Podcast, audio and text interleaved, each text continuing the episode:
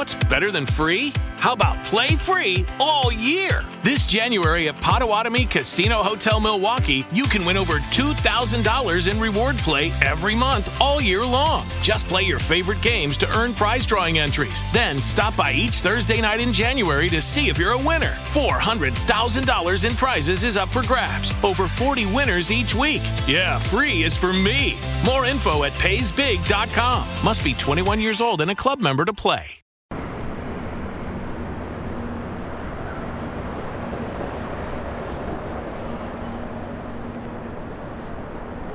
Anda uno caminando por la calle y, real o no, en la cabeza suena siempre una banda sonora. Porque es que la música es una compañera constante. Porque permanece tranquila, indiscreta en cada esquina que uno pisa. Y si no, recorren ustedes cualquier ciudad del mundo y se darán cuenta que la música está presente. A veces, aunque ni cuenta nos demos. Y esa es realmente la razón por la que ríos de tinta sobre música se han escrito en las páginas de la historia de la literatura del mundo. Pero sucede que, además de esa compañía, la música se nos ha convertido en una raíz. Los sonidos con los que nos conectamos son también una casa, un lugar que habitamos desde la emocionalidad y que nos construye como individuos. No por nada, las grandes sociedades del mundo se han transformado constantemente a través de subgrupos sociales que se encuentran, agrandan, encogen, expanden, todo en torno a los diversos ritmos musicales. Hay historias escondidas, cientos de páginas escritas que hemos explorado apenas por las esquinas. ¿Cuál es el primer libro que leíste? ¿Cuál es el que más te ha hecho llorar? ¿Con cuál no pudiste parar de leer? Hemos pasado cientos de páginas y con ellas visitado infinitos universos. Suena el papel de una página leída y se avecina una nueva aventura. Hablemos de libros, de los que nos apasionan y nos roban el corazón. Hojas al viento.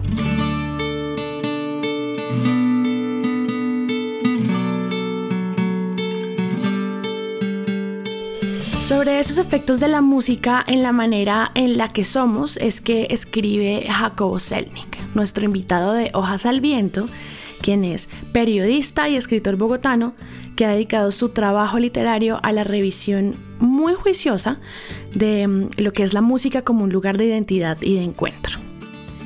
Un poco de una manera muy íntima y por supuesto enmarcado en el amor profundo que tiene por el rock británico, su trabajo literario nos lleva a través de los sonidos que a él mismo lo apasionan.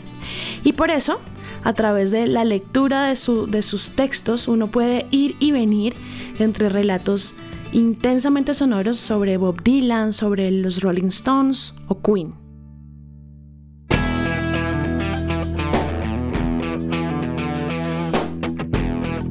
En el año 2020, Jacobo escribió un libro que se llama Melómanos. Este libro es una serie de crónicas en donde abraza la vida de varios personajes que tienen cierto grado de obsesión con la música. Y la manera en la que Jacobo Selnick habla de estos personajes a través de estas crónicas hace que uno necesariamente se siente identificado con ellos. Por supuesto, todos aquellos que también nos consideramos melómanos terminamos un poco retratados en esas historias que de alguna manera son también las nuestras.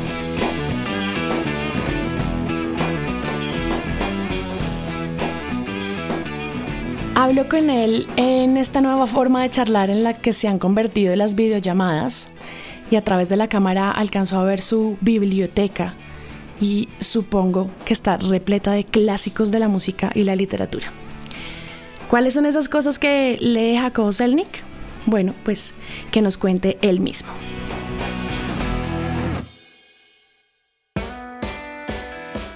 Tres, dos, uno. Un libro que te devuelva a tu infancia.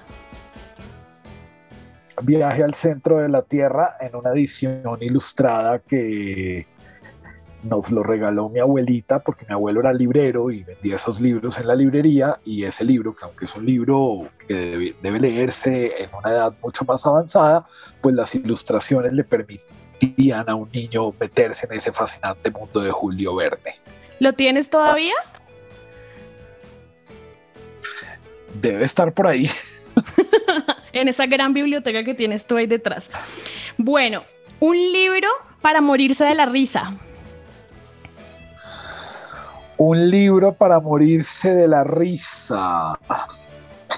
Aunque no es un libro para morirse de la risa, Corea Apuntes desde la cuerda floja de Andrés Felipe Solano, que es una crónica dividida en cuatro partes, es un libro donde él cuenta sus vivencias eh, cuando se va a vivir con su esposa a Corea del Sur. Y pues el libro está cargado de situaciones realmente bien particulares y bien graciosas por momentos. Y es un libro que le saca a uno por varios momentos eh, preocupaciones, eh, sonrisas y varias carcajadas frente a las situaciones realmente increíbles que narra Solano en ese libro.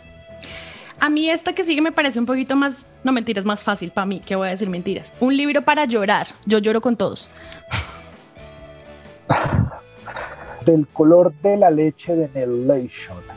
Es un libro que si bien me parece impacta mucho más eh, en, lectoras, en un público femenino, es un libro que por la crudeza y por la dureza de los hechos allí narrados y por la temporalidad de los hechos narrados, eh, no solamente nos roba lágrimas de dolor, sino lágrimas de empatía frente a una situación que aunque está narrada en el siglo XIX, sigue sucediendo hoy en día como es la violencia contra la mujer.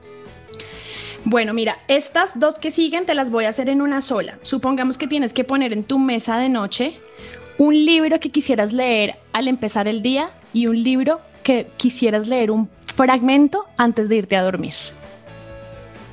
Ah,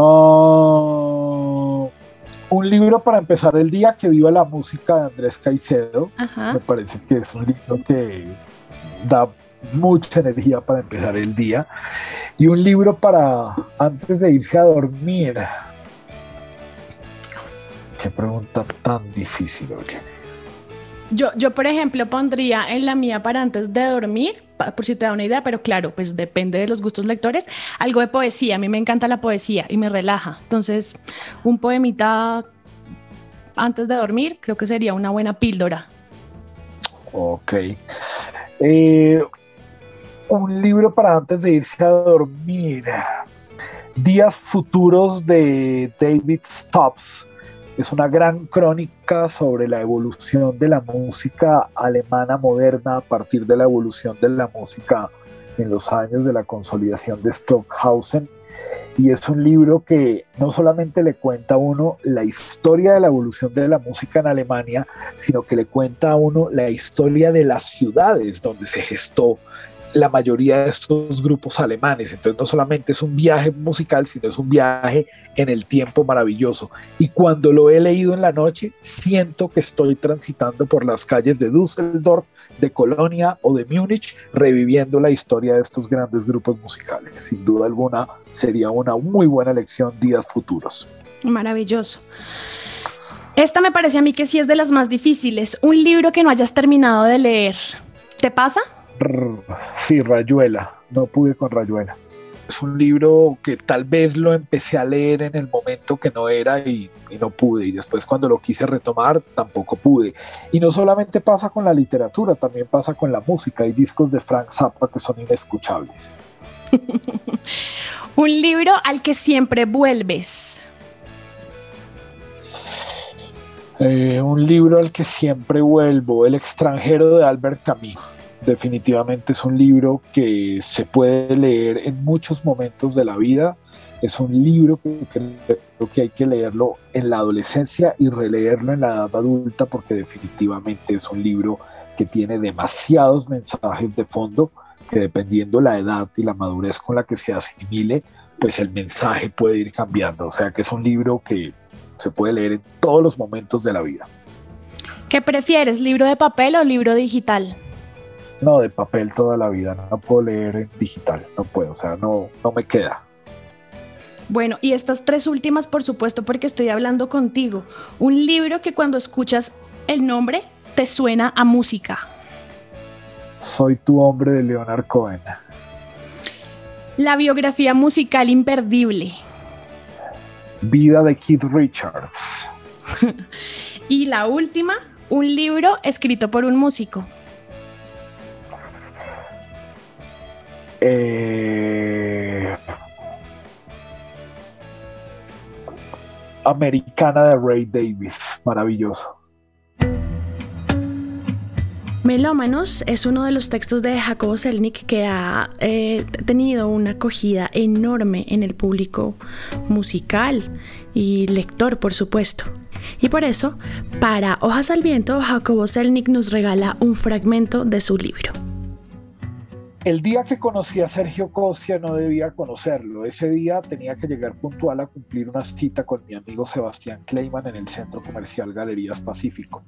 Salí con anticipación de la casa ubicada enfrente del Parque Las Heras en el barrio Palermo. Caminé hasta Santa Fe, tomé el subte hasta Corriente eh, con la avenida 9 de Julio y todo marchaba según el cronograma.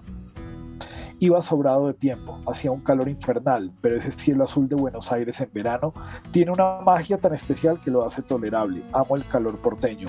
Caminé hacia el río de la Plata para llegar a la calle Florida a cumplir un encuentro con Sebastián.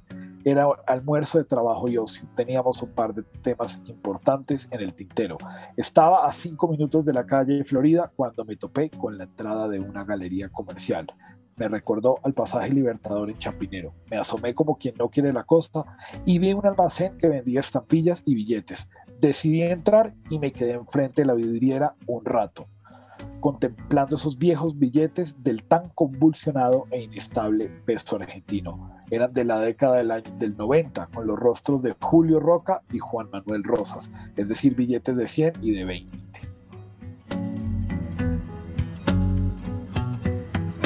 Oliver Sacks, neurólogo y divulgador científico, quien escribió un libro maravilloso sobre los efectos de la música que se llama Musicofilia, dice que realmente es algo muy extraño que todos, en mayor o menor grado, tengamos música dentro de nuestras cabezas. Si los superseñores de Arthur Clarke se quedaron atónitos cuando aterrizaron en la Tierra y observaron cuánta energía dedica nuestra especie a crear y escuchar música, se habrían quedado estupefactos al comprender que, aún en ausencia de fuentes externas, casi todos tenemos música sonando sin cesar dentro de nuestras cabezas.